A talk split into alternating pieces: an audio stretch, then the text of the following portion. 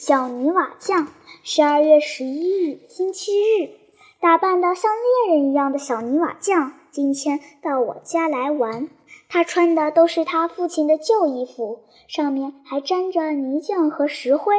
实际上，我父亲叫小泥瓦匠来我家的心情比我还迫切，这实在叫我们太高兴了。他刚一进门，就摘下被雨雪淋湿的软毡帽。塞进衣袋里，迈着像是十分疲惫的工人的步伐，慢腾腾地径直走进屋内。他长着像苹果一样圆圆的脸蛋和葱头鼻子，目光一会儿移向那里，一会儿移向这里。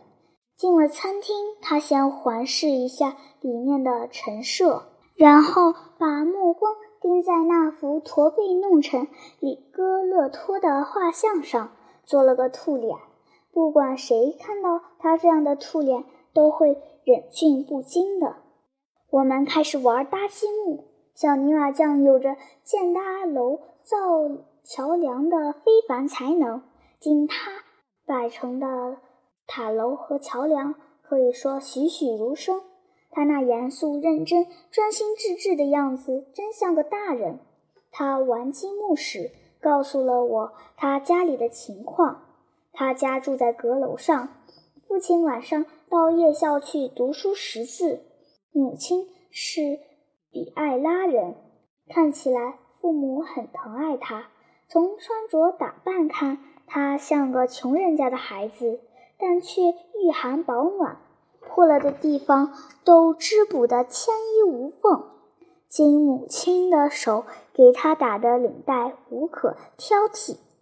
他告诉我，他父亲身材魁梧，是个典型的彪形大汉，每次都得小心翼翼才能从家里走出去，但仁慈善良。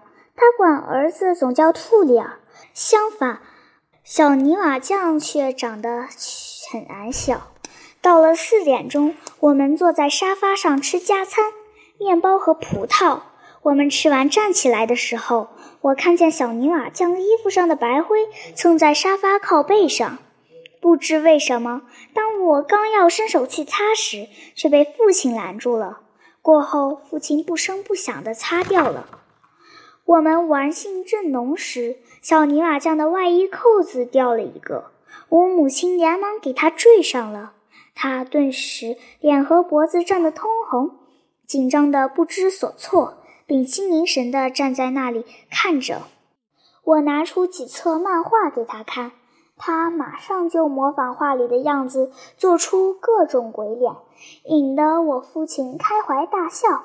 他今天玩得痛快极了，走时连毡帽也忘记戴了。走到楼梯口，他回头又给我做了个兔脸，表示对我的谢意。他的真名叫安东尼奥·拉布科。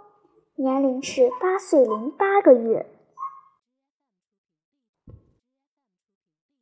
恩利科，我的儿子，你知道当时为什么我不让你擦掉沙发上的灰垢吗？因为你当着他的面这样做，就意味着责备他弄脏了沙发。这样做很不好。首先，他不是故意那样做的。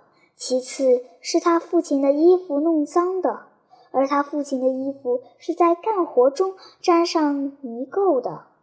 劳动中沾上的任何东西，比如灰尘啊、石灰啊、油漆啊等，都是不肮脏的。劳动本身并不肮脏，也不沾污东西。一个工人干完活回来时，你绝不能说真脏，你应该说。他衣服上的痕迹是劳动的标记。